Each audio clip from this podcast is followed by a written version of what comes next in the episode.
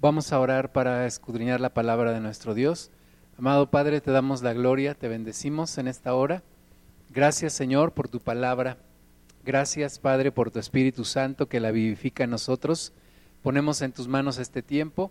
Pedimos que tú nos ayudes a entender y que tú traigas paz a nuestro corazón, Señor.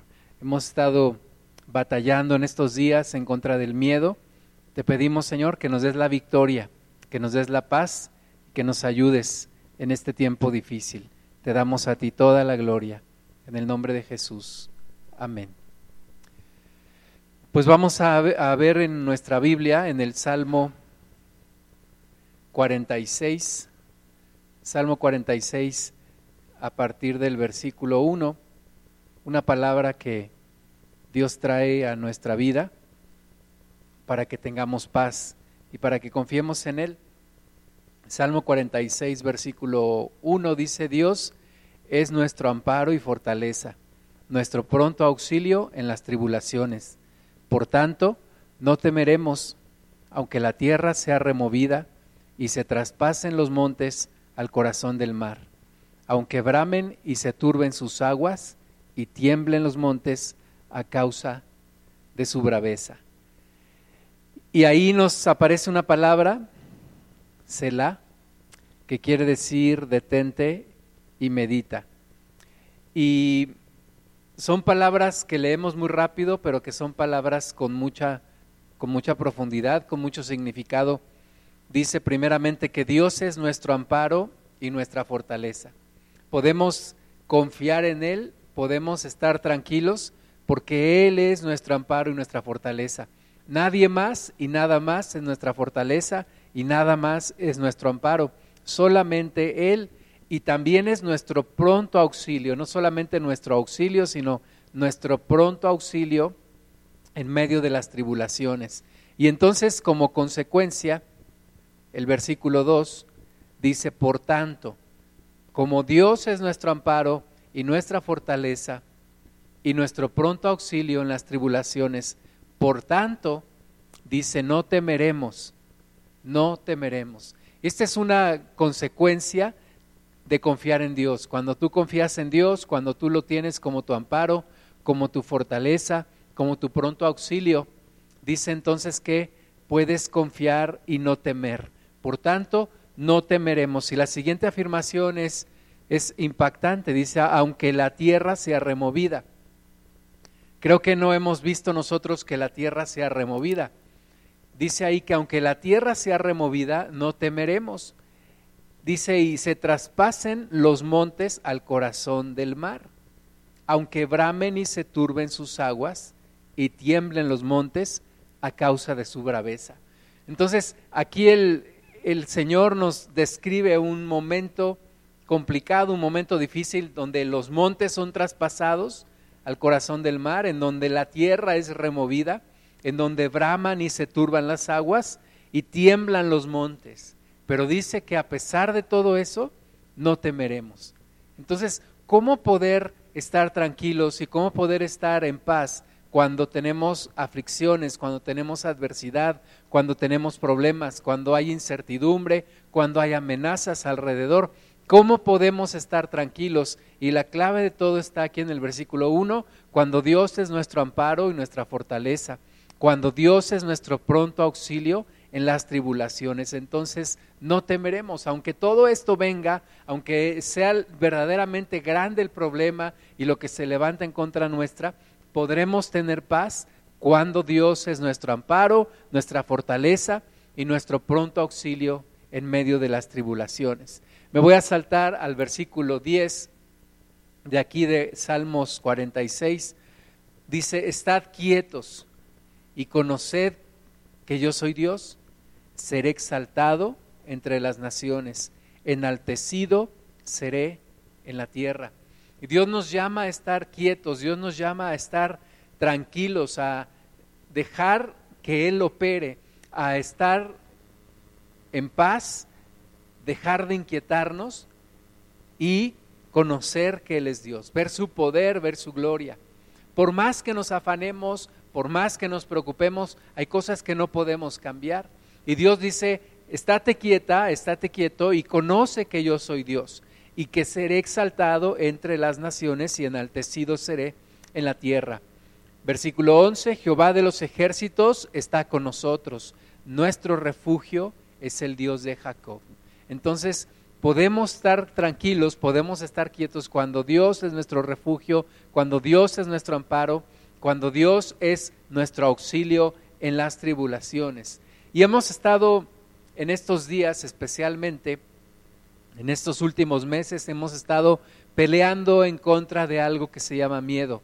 Yo creo que los que han estado enfermos eh, pelean contra el miedo de si van a morir, de si van a empeorar. Aquellos que estamos, gracias a Dios, sin el contagio, eh, tal vez estamos peleando con el miedo, no me quiero contagiar, qué va a pasar con la economía, qué va a suceder después de que esto, de que esto pase, cómo volveremos a la nueva realidad. Pero nuestra respuesta y nuestro amparo y nuestro refugio es Dios y solamente en Él podemos estar confiados y solamente en Él podemos estar tranquilos. Tenemos que aprender a descansar en Él, tenemos que aprender a soltar nuestras cargas y venir delante de Él y pedirle que Él nos ayude y estar tranquilos y reconocer que Él es nuestro Dios, que Él es nuestro Señor. La palabra de Dios hay varias ocasiones en las cuales Dios nos llama a no temer. Eh, buscando la, frase no temáis, la encontré aproximadamente 40 veces en la Biblia. Dios nos llama a no tener miedo, no temáis, no tengas miedo, no, no te preocupes, no te inquietes, no te angusties, no dejes que el miedo venga a tu vida. La Biblia dice que Jesús es el príncipe de paz. Y el príncipe de paz viene a traer paz a nuestro corazón, viene a calmar las aguas, viene a calmar la tempestad que muchas veces está dentro de nosotros, no tanto afuera, sino dentro de nosotros, en nuestro corazón, en nuestra mente, cuando nos hacemos todas esas preguntas de qué va a suceder, de qué va a ocurrir con nuestra vida. Y ahí es donde Dios viene a calmar nuestro corazón, ahí es donde Dios viene a poner quietud en nuestra vida. Quiero que veamos, por favor, algunas citas en donde Dios manifiesta su completa paz. Primero vamos a ver en Lucas capítulo 12, versículo 4. Lucas 12, 4 dice el Señor Jesús, mas os digo, amigos míos, no temáis a los que matan el cuerpo y después nada más pueden hacer, pero os enseñaré a quién debéis temer temed a aquel que después de haber quitado la vida, tiene poder de echar en el infierno. Sí, os digo, a este temed. Entonces Jesús pone las cosas en una correcta perspectiva. Jesús dice, miren, no le tengan miedo a aquellos que pueden matar en esta tierra. No le tengan miedo a, aquello que puede quitarte la vida en esta tierra. Más bien, teme a aquel que puede echar tu alma en el infierno. Jesús pone las cosas en una correcta, en una correcta perspectiva. No te angusties, no te preocupes por lo que puede ocurrir con tu vida en esta tierra. Claro que Dios nos manda a ser diligentes, Dios nos manda a ser responsables, Dios nos manda a vivir en santidad. Pero hay una última parte que Él se reserva y dice, hay una, hay una situación que tú no puedes controlar. Tus días Dios los tiene contados, tus días, Dios sabe cuántos serán en esta tierra, y no temas las circunstancias, sino temas aquellos que quitan la vida en esta tierra. Es algo para nosotros tal vez muy difícil el tener esa certeza, esa certidumbre que Dios está sobre nuestra vida, pero Jesús nos manda a no tener miedo, Jesús nos manda a no temer a eso, sino a poner nuestro temor, a poner nuestro respeto, a poner nuestro amor, a poner nuestro miedo en un Dios que tiene todo en sus manos y que sí puede hacer algo para enviarnos al infierno o para salvarnos. Jesús dice, a ese, a ese hay que temer. Versículo 6, no se venden cinco pajarillos por dos cuartos, con todo, ni aún uno de ellos está olvidado delante de Dios pues aún los cabellos de vuestra cabeza están todos contados. No temáis, pues, más valéis vosotros que muchos pajarillos. Entonces, primeramente Jesús nos dice, no le teman a aquel que puede matar, que puede quitar la vida en esta tierra, teme a Dios, teme al que está por sobre todo y por sobre todos, teme al que puede enviarte al cielo o enviarte al infierno. Y luego nos dice, no te preocupes, aún los pajarillos, Dios los guarda, Dios tiene cuidado de ellos y aún tus cabellos en tu cabeza están todos contados. Entonces, Dios está por sobre todas las cosas y Dios está en nuestras vidas y Dios está haciendo una obra en nosotros. Vamos a ver ahora Isaías capítulo 8 a partir del versículo 11. Isaías 8, 11 dice, porque Jehová me dijo de esta manera, con mano fuerte, y me enseñó que no caminase por el camino de este pueblo, diciendo, cuando tú has creído en Dios, cuando tú has puesto tu confianza en Dios, tu forma de pensar, tu forma de sentir y tu forma de ver la vida tiene que ser diferente. Y el profeta recibió estas palabras de Dios y Dios le dijo en el versículo 12 de Isaías 8, no llaméis conspiración a todas las cosas que este pueblo llama conspiración, ni temáis a lo que ellos temen, ni tengáis miedo. Esa es la orden de Dios. Cuando tú has entregado tu vida a Cristo, cuando tú le has entregado tu vida a Dios, Dios te dice, tú no puedes tener el mismo miedo y tú no puedes andar teniendo temor de las mismas cosas que una persona que no le ha entregado su vida a Dios. Tú ahora tienes una protección sobre ti. Dios es tu Padre, Dios es tu autoridad, Dios es tu protector, Dios es tu sanador. Y no puedes como dice ahí, llamar conspiración a lo que el mundo llama conspiración, ni tenerle miedo a lo que el mundo le tiene miedo. Y aún la orden es, dice, no tengáis miedo. Versículo 13, a Jehová de los ejércitos, a Él santificad, sea Él vuestro temor y sea Él vuestro miedo. De nuevo, Dios pone las cosas en su correcto lugar. Y Dios dice, que Él está sobre todo y sobre todos. Y si tú le temes a Él, no tienes por qué temer a nadie más, no tienes por qué temer a ninguna circunstancia. Yo sé que tenemos emociones, yo sé que peleamos en nuestra mente, pero cuando sembramos esta verdad en nuestro corazón, podemos permanecer confiados. Dios está sobre todo, Dios está sobre todos, Dios tiene su vida, perdón, mi vida en su mano y no tengo por qué temer y no tengo por qué tener miedo y no tengo por qué tener la misma actitud de una persona que vive alejada de Dios. Entonces empezamos a echar fuera el temor y empezamos a confiar en nuestro Dios. Vamos ahora a Primera de Juan, capítulo 4, versículo 17. Cuando el amor de Dios entra a tu vida, el temor es echado fuera. El perfecto amor echa fuera todo temor. El temor de Dios echa fuera todo otro temor cuando tú temes a Dios, cualquier otro temor es echado fuera. Y el problema del mundo hoy es que pues muchos no están teniendo en cuenta a Dios, muchos no están temiendo a Dios y entonces hay un gran temor, hay un gran miedo ante esta circunstancia que estamos viviendo. Primera de Juan capítulo 4 versículo 17 dice, en esto se ha perfeccionado el amor en nosotros, para que tengamos confianza en el Dios del juicio en el día del juicio, perdonen, pues como Él es, así somos nosotros en este mundo. Entonces, hay un día que la Biblia llama el día de Jehová, el día de la ira de Dios, y aquí le llama el día del juicio.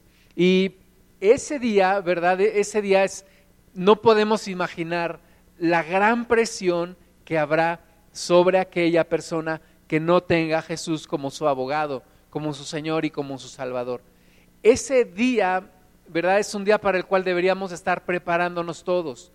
Un día estaremos delante de nuestro Creador y estaremos delante de Él para juicio o para salvación. Entonces, cuando tú tienes a Cristo en tu corazón, dice el versículo 18, en el amor no hay temor, sino que el perfecto amor echa fuera el temor, porque el temor lleva en sí castigo, de donde el que teme no ha sido perfeccionado en el amor. Entonces, en el amor no hay temor. aún para ese día del juicio, aún ese día que yo me presente delante de Dios, no tengo temor porque Jesús es mi Salvador, Jesús es mi Señor y Jesús me promete salvación y Jesús me promete vida eterna. Entonces, aún para ese día en el cual muchos temblarán y muchos estarán delante de Dios para juicio, yo puedo descansar en Él. Y, para cualquier otra circunstancia, para cualquier otro día de mi vida, puedo tener paz en el Señor, porque en el amor no hay temor, sino que el perfecto amor echa fuera el temor. Entonces, puedo estar confiado en mi Dios, puedo descansar en Él, puedo hablarle a mi alma, puedo hablarle a mis emociones para que no teman, para que no tengan miedo, para que no se intranquilice mi alma, sino decirle, confía en el Señor, porque Él es mi guardador, Él es mi protector y Él está conmigo. Ahora, ¿dónde se origina el miedo? ¿Por qué entra el miedo en la humanidad? Y Génesis capítulo 3 nos da la primera ocasión en la que un hombre tuvo miedo. El primer día, la primera situación en la que un hombre manifestó su miedo. Eh, Génesis 3, 8 dice, y oyeron la voz de Jehová, Dios, que se paseaba en el huerto al aire del día y el hombre y su mujer se escondieron de la presencia de Jehová Dios entre los árboles del huerto. Mas Jehová Dios llamó al hombre y le dijo, ¿dónde estás tú? Y él respondió, oí tu voz en el huerto y tuve miedo, porque estaba desnudo y me escondí. Y esa es la primera ocasión en la que leemos en la Biblia que un hombre tuvo miedo. Adán tuvo miedo. Y pensando en las circunstancias que Adán estaba viviendo, el miedo entra en una persona por dos situaciones. Primero, por estar alejado de Dios y segundo, por estar haciendo el pecado. Es decir, finalmente lo que provoca el miedo es la separación del hombre con Dios.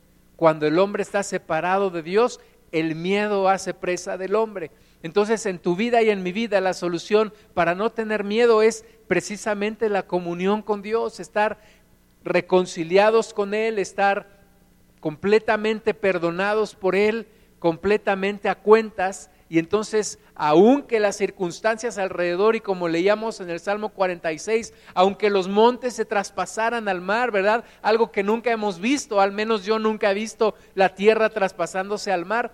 Pero aunque viéramos eso, si Dios está con nosotros, no temeremos. Si nuestra confianza está perfectamente puesta en Él y nuestra comunión está con el Señor, no temeremos. Esa es la solución ante el miedo. Leía un artículo que escribió una, una, una, científica y decía que la única forma de recuperar el estilo de vida que teníamos antes de este virus, la única salida, dice, la proveerá la ciencia lo cual es completamente mentira. La ciencia no podrá regresarnos la paz, la ciencia no te puede quitar el miedo. El único que te puede quitar el miedo es Dios. El único que puede traer completa paz a tu corazón es Dios. El único que te puede ayudar a enfrentar tus temores y a enfrentar tus problemas en victoria es el Señor. Cuando tú le entregas tu vida a Él, cuando tú te entregas completamente a Él, Él hará que todas las cosas cambien y Él cambiará tu alma y te hará libre de todo miedo, libre de todo temor. Vamos a ver tres historias en donde se manifiesta el poder de Dios para liberación del miedo. Marcos capítulo 5, versículo 21. Dice, pasando otra vez Jesús en una barca a la orilla del mar, se reunió alrededor de él una gran multitud. Y él estaba junto al mar. Y vino uno de los principales de la sinagoga, llamado Jairo, y luego que le vio se postró a sus pies y le rogaba mucho diciendo, mi hija está agonizando, ven y pon las manos sobre ella para que sea salva y vivirá. Está este hombre principal de la sinagoga, un judío, que reconoce a Jesús y reconoce su poder y su hija no solamente está enferma, su hija de 12 años está agonizando, está por morir. Y este hombre viene desesperado con Jesús, escucha que Jesús anda por ahí en el lugar y viene desesperado y le rogaba mucho, dice la palabra, no solamente le rogaba, le rogaba mucho y le decía, ven y pon tus manos sobre mi hija para que ella sea salva y vivirá. Y entonces Jesús fue con él, Jesús es misericordioso y compasivo, y entonces fue con él y le seguía una gran multitud y le apretaban, ¿verdad? Tal vez eh, Jairo quería que Jesús fuera pronto, porque ya su hija, dice, estaba agonizando, estaba muriendo, estaba gravísima en su casa, pero había una gran multitud que le impedía a Jesús ir más rápido, porque le apretaban. Pero una mujer que desde hacía 12 años padecía de flujo de sangre y había sufrido mucho, de muchos médicos y gastado todo lo que tenía y nada había aprovechado, antes le iba peor. Cuando oyó hablar de Jesús, vino por detrás entre la multitud y tocó su manto, porque decía, si tocare tan solamente su manto, seré salva. Y en, enseguida la fuente de su sangre se secó y sintió en el cuerpo que estaba sana de aquel azote. Fíjate, la hija de Jairo a los 12 años agonizando. Y esta mujer con 12 años, con un flujo de sangre, que la azotaba y ella había visto muchos médicos y había tratado muchas cosas y nada le había resultado, antes bien le iba peor, esta mujer estaba empeorando. Y entonces viene con Jesús, escucha que Jesús va a pasar, ella se atreve a ir, tocar su manto con fe y en ese instante es sanada. Marcos 5:30. Luego Jesús, conociendo en sí mismo el poder que había salido de él, volviéndose a la multitud, dijo, ¿quién ha tocado mis vestidos? Sus discípulos le dijeron, ¿ves que la multitud te aprieta y dices, ¿quién me ha tocado? ¿Verdad? A veces no entendemos las, cosas que Dios dice, pero Dios todo lo hace con un propósito. Y el que no entendamos no quiere decir que Dios no tenga un propósito. Jesús dice, ¿quién me tocó? Y tal vez Pedro le dice, Señor, todo el mundo te está tocando y tú preguntas quién te ha tocado. Y Jesús dice, en versículo 32, él miraba alrededor para ver quién había hecho esto. Entonces la mujer, temiendo y temblando, sabiendo lo que en ella había sido hecho, vino y se postró delante de él y le dijo toda la verdad. Y él le dijo, hija, tu fe te ha salvado, ve en paz y quédate sana de tu azote. Entonces esta mujer es sanada, gloria a Dios. Él tuvo misericordia de esta mujer que había estado 12 años recluida porque una mujer con flujo de sangre no podía salir, no podía estar con los demás, no podía ser tocada y no podía eh, tocar a nadie y no podía nadie sentarse o tocar algún mueble que ella había tocado. Y finalmente sanada ese día. Pero no nos olvidemos de Jairo. Jairo todavía está preocupado por su hija. Versículo 35, mientras él aún hablaba, vinieron de casa del principal de la sinagoga diciendo, tu hija ha muerto. ¿Para qué molestas más al maestro? Y son momentos en donde viene un gran temor y una gran tristeza y una gran preocupación en nuestras vidas. Piensa en el momento más difícil de tu vida. Piensa en el momento en el que has enfrentado el problema más grande en tu vida. Y muchos de esos momentos los hemos enfrentado sin el conocimiento de Dios y sin haber tenido a Dios en nuestras vidas. Pero cuando tú has entregado tu vida a Cristo, puedes confiar, puedes salir adelante, puedes enfrentar la situación, porque Dios está contigo. Entonces, le dicen a Jairo, ya no molestes al maestro, tu hija ya murió, ya no hay nada que hacer. Pero Jesús escuchó las palabras y le dijo al principal de la sinagoga, no temas, cree solamente. No temas, cree solamente. Y esta es la, una palabra que yo quisiera que tú guardes en tu corazón. Jesús nos dice, no temas, cree solamente. La Biblia dice, en el día que temo, yo en ti confío. Cuando el temor venga a tu vida, recuerda estas palabras, no temas, cree solamente. El temor, el miedo y la fe son cosas opuestas. Si tú haces crecer tu miedo, tu fe va a hacerse pequeña. Si tú haces crecer tu fe, tu miedo se va a hacer pequeño.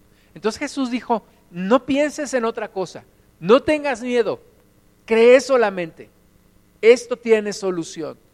Y Jesús siguió hacia la casa de Jairo, versículo 37 de Marcos 5, y no permitió que le siguiese nadie, sino Pedro, Jacobo y Juan, hermano de Jacobo. ¿Verdad? Necesitamos gente que nos fortalezca en la fe, no personas que tengan miedo y que nos hagan tener miedo. Necesitamos gente de fe a nuestro alrededor que nos ayude a salir adelante. Y entonces van ahí Jesús con sus tres discípulos más cercanos, versículo 38, y vino a casa del principal de la sinagoga y, y, vio el alboroto y a los que lloraban y lamentaban mucho. Y entrando les dijo, ¿por qué alborotáis y lloráis? La niña no está muerta, sino duerme. En Cristo todo tiene solución. En Jesús todo tiene solución. Y Jesús dice, la niña no está muerta, sino que duerme. Y entonces empezaron a burlar de él. Pero él, echando fuera a todos, tomó al padre y a la madre de la niña y a los que estaban con él, y entró donde estaba la niña. Y tomando la mano de la niña, le dijo, Talita Kumi, que traducido es, niña, a ti te digo, levántate. Y luego la niña se levantó y andaba, pues tenía doce años y se espantaron grandemente, pero él les mandó mucho que nadie lo supiese y dijo que se le diese de comer. Entonces vimos un milagro de Jesús, vemos un milagro de Jesús porque un hombre se atrevió a vencer su miedo, a creer, a seguir adelante, no detenerte en donde estás, no pararte, no paralizarte por el miedo, sino seguir adelante creyendo en Jesús, creyendo en que Él está contigo y creyendo en sus milagros. No temas, cree solamente. Vamos a una segunda historia, en segundo libro de Reyes, capítulo 6, a partir del versículo 8. Había guerra entre el rey de, de Siria contra Israel y entonces el rey de Siria decía, voy a poner mi campamento en tal lugar. Pero el profeta, el varón de Dios, eh, Dios le revelaba en dónde iba a poner su campamento el rey de Siria. Entonces él iba y se lo comunicaba al rey de Israel y le decía, no te vayas a pasar por ahí porque ahí va también los soldados de Siria. Y entonces, después de varias veces que esto ocurre, el rey de Siria manda llamar a sus a sus hombres y les dice, oigan, ¿quién de ustedes es el traidor? Porque todos mis movimientos, el rey de Israel los conoce y se anticipa. Y entonces no podemos vencerlo.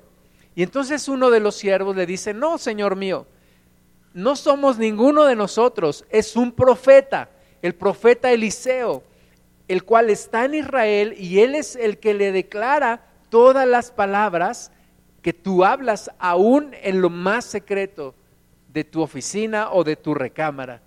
Él, Dios de Israel, se lo muestra al profeta y el profeta se lo dice al rey. Y entonces el rey dice, muy bien, pues averigüen dónde está y vayan y acaben con ese hombre. Vayan a donde está y yo enviaré a prenderlo. Y entonces le dicen, está en Dotán, y entonces el rey manda gente de a caballo, carros y un gran ejército, los cuales vinieron de noche y sitiaron la ciudad. Fíjate, todo un movimiento de un ejército para agarrar a un hombre, al hombre de Dios. Y entonces eh, Eliseo está ahí en su casa, está durmiendo, él no sabe, o tal vez sí Dios se lo reveló, pero él está durmiendo, él está tranquilo, él está confiado en Dios.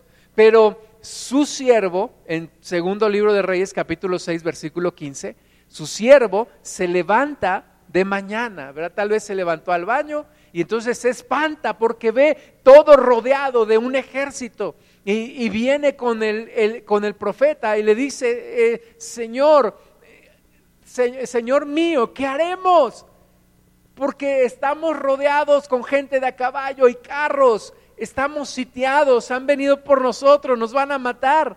¿Verdad? Un gran temor invade a este hombre. Pero Eliseo le dice, segundo de Reyes 6:16, no tengas miedo, porque más son los que están con nosotros que los que están con ellos. Y oró Eliseo y dijo, te ruego, oh Jehová, que abra sus ojos para que vea. Entonces Jehová abrió los ojos del criado y miró y he aquí que el monte estaba lleno de gente de a caballo y de carros de fuego alrededor de Eliseo. Y esta es otra cosa que debemos de hacer. Pedirle a Dios que abra nuestros ojos, que abra nuestros ojos de fe, que podamos ver que Él está con nosotros, que podamos ver su presencia, que podamos sentir su presencia, que podamos tener la convicción de que Él está con nosotros. ¿Verdad? Aquí hay dos personas que enfrentan la misma situación. La ciudad está rodeada de gente de guerra que viene a matarlos o que viene a tomarlos como prisioneros. Y, y tenemos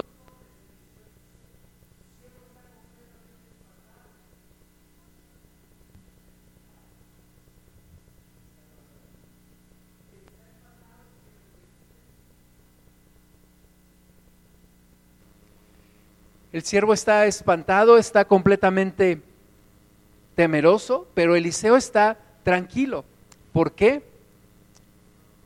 Porque Eliseo está seguro y está viendo lo que Dios está haciendo.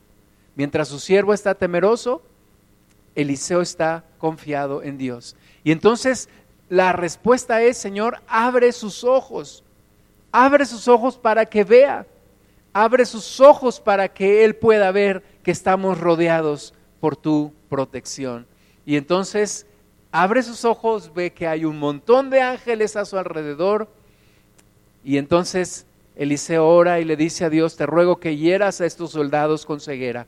Y así lo hace, los guía hasta Samaria, los entrega delante del rey de Israel. El rey dice, ¿qué haré con ellos? ¿Los mato? Y el profeta dice, no, dales de comer y regrésalos a su lugar. Y entonces vemos de nuevo cómo puedes tú enfrentar el miedo cuando Dios abre tus ojos, cuando Dios muestra su gloria, cuando Dios te muestra que hay un vallado alrededor tuyo, cuando Dios te muestra que Él está junto a ti y no debes de temer. Y entonces todo miedo inmediatamente desaparece. Entonces, primer lugar, el, pedirle a, tu corazón y el ordenarle a tu corazón, no temas, crees solamente. Segundo lugar, pedirle a Dios, abre mis ojos para que pueda ver tu protección y para que pueda sentir tu protección. Isaías 41.8 dice, pero tú Israel, siervo mío, eres tú Jacob, a quien yo escogí, descendencia de Abraham, mi amigo porque yo te tomé de los confines de la tierra y de tierras lejanas te llamé y te dije, mi siervo eres tú, te escogí y no te deseché. No temas porque yo estoy contigo, no desmayes porque yo soy tu Dios, que te esfuerzo, siempre te ayudaré, siempre te sustentaré con la diestra de mi justicia. Dios está con nosotros, no temas. Tercera historia en el Evangelio según Marcos, capítulo 4. Está Jesús con sus discípulos y les dice, vamos del otro lado del, del mar, vamos del otro lado, también debo de predicar allá. Y entonces despide a la multitud y así como estaba, dice, entran en la barca y había con él otras barcas, pero se van y entonces en medio de la noche se levanta una gran tempestad Marcos 4:37, se levantó una gran tempestad de viento y echaba las olas en la barca, de tal manera que ya se anegaba. Y él estaba en la popa durmiendo sobre un cabezal. Eh, eh, la tempestad es tremenda, terrible, se levantan las olas, se está metiendo el agua a la barca, era una pequeña barca, había hombres experimentados, pescadores experimentados, hombres de mar, como Pedro, como Juan, como Jacobo, pero tienen miedo, ¿verdad? Esto nos habla de que no era cualquier tempestad, era una gran tempestad, ellos tienen miedo, pero Jesús va ahí en, la, en, la, en el barco, eh, acostado sobre un cabezal, ahí en la popa, y va durmiendo entonces lo despiertan y le dicen, maestro, ¿no tienes cuidado que perecemos? O sea, están al borde de, de, no saber qué hacer, de desesperarse, de decir, vamos a morir. Y tú estás durmiendo, Señor. Y entonces van y lo despiertan. Y Jesús despierta y le dice, ¿qué está pasando? Y entonces, levantándose, reprendió al viento y dijo al mar, calla, enmudece. Y cesó el viento y se hizo grande bonanza. Y les dijo a los discípulos, ¿por qué estáis así amedrentados? ¿Cómo? ¿No tenéis fe? Entonces temieron con gran temor y se decían el uno al otro, ¿quién es este que aún el viento y el mar le obedecen? Y vemos ahí entonces cómo los discípulos están con miedo. Jesús les dice, en esta barca va el Hijo de Dios y esta barca no se puede hundir. Y esa es la respuesta ante situaciones adversas en tu vida. Cuando Jesús está en tu barca, tu barca no se puede hundir. Cuando Jesús está en tu vida, tu vida no se puede hundir. No, no temas, no tengas miedo. Jesús está contigo. Porque te amedrentas? ¿Cómo? No tienes fe. No te amedrentes. Entonces, pedirle al Señor que abra nuestros ojos, decirle a nuestra alma, no temas, solamente cree, y decirle a nuestra alma, no te amedrentes, porque el Hijo de Dios va con nosotros el Hijo del Hombre y el Hijo de Dios va con nosotros. Y damos la gloria a Dios porque en toda situación, como dice el Salmo 46, Dios es nuestro amparo y fortaleza, nuestro pronto auxilio en las tribulaciones. Por tanto, no temeremos, aunque la tierra sea removida y se traspasen los montes al corazón del mar. Vamos a orar. Vamos a tomar ahora un tiempo para echar fuera todo miedo en el nombre de Jesús, para confiar en Él, para reprender la tormenta que hay en nuestra mente, en nuestro corazón, y para confiar en nuestro Dios. Padre, ponemos delante de ti todo temor, todo miedo en el nombre de Jesús. Señor, tu amor echa fuera todo temor. Tu perfecto amor echa fuera todo temor y el temor a Dios echa fuera cualquier otro temor. En el nombre de Jesús. Señor, en esta hora hablamos a nuestro corazón y le decimos, ¿por qué estás amedrentado? Cree en Dios. Cristo está conmigo. Cristo es mi refugio. Cristo es mi amparo. Cristo es mi fortaleza. Señor, abre nuestros ojos para que podamos ver con los ojos de la fe que tú estás con nosotros, que tú no nos has desamparado, que aún nuestros cabellos de nuestra cabeza están contados y que si tú tienes cuidado de muchos pajarillos, tú tendrás cuidado también de nosotros, Señor. Damos gloria a tu nombre Señor, perdónanos cuando no hemos confiado. Perdónanos cuando nos hemos encerrado en nuestros miedos. Ahora en el nombre de Jesús enfrentamos todo miedo, enfrentamos toda situación en tu nombre y hablamos palabras de salvación, palabras de fe, palabras de victoria.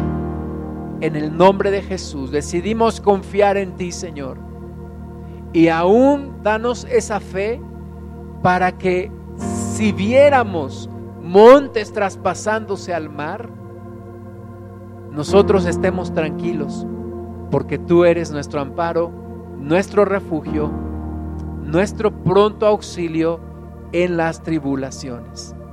Señor, te damos la gloria. En esta hora le ordenamos a nuestro corazón estar quietos. Y como dices tú, Señor, conoced que tú eres Dios y que serás exaltado entre las naciones y enaltecido en la tierra. Te damos la gloria, te alabamos, te bendecimos, Señor, te honramos, Cristo. Damos gloria a tu nombre, damos gloria a tu santo nombre. Oh Jesús, bendito eres, Señor. Gloria a tu santo nombre. Gloria a tu nombre, Jesús.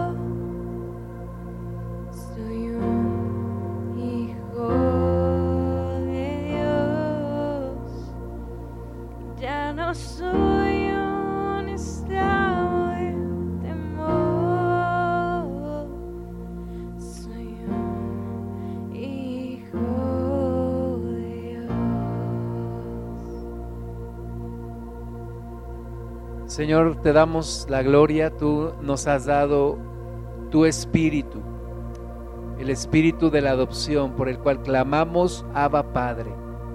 Levanta tus manos ahí donde estás, abre tu corazón y recibe el Espíritu Santo en el nombre de Jesús. Si tú has entregado tu vida a Cristo, el Espíritu de la adopción viene sobre ti. Es promesa de nuestro Padre, es promesa de Jesús, el fiel consolador. Tú vienes a nuestra vida y tú echas fuera, Señor, todo temor, todo miedo en el nombre de Jesús. Vamos a tomar la Santa Cena si tú te has preparado con un poco de jugo de uva y un pedazo de, puede ser galleta, tortilla de harina o pan. Yo le voy a pedir a mi esposa que pase para que tome la Santa Cena.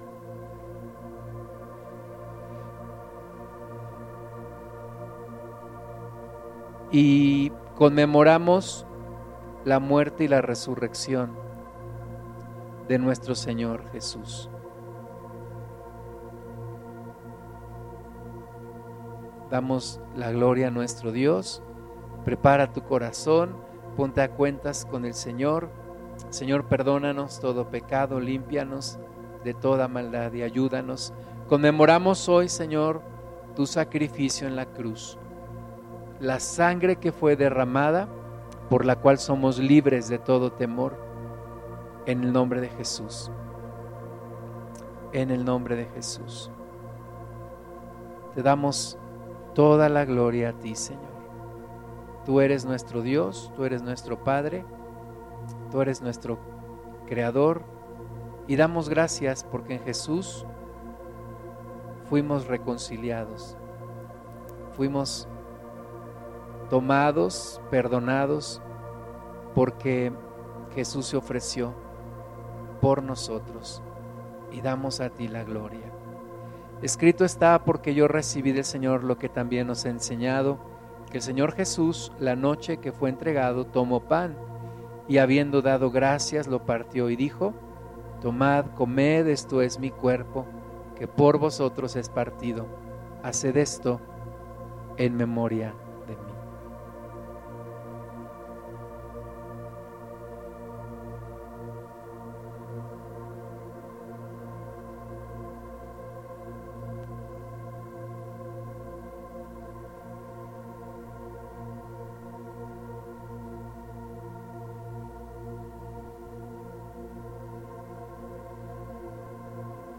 Asimismo tomó también la copa después de haber cenado, diciendo, Esta copa es el nuevo pacto en mi sangre. Haced esto todas las veces que la bebiereis en memoria de mí.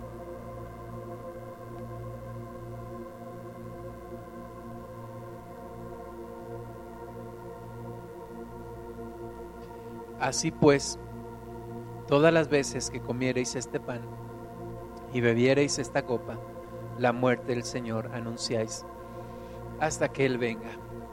Y damos la gloria a ti Jesús y no nos olvidamos de este sacrificio por el cual tenemos libertad, por el cual somos libres del miedo, libres de la ira y libres del infierno. Gracias te damos Jesús y declaramos Señor que fiel es el que empezó la obra para terminarla hasta el día de Cristo. Te damos toda la gloria a ti, Señor, en el nombre de Jesús. Amén. Amén. Dios les bendiga en gran manera. Dios traiga paz a sus corazones y fortaleza a su espíritu y seamos valientes en Él. Amén. Dios les guarde, tengan una, una semana llena de bendición y sobre todo llena del Señor. Dios les bendiga. Tenemos una cita el miércoles a las 7 para orar y tenemos también el servicio el domingo a las once y media. Y esperemos que podamos estar aquí sintonizados, primeramente Dios, para poder alabar el nombre de nuestro Señor. Dios les bendiga muchísimo. Adiós.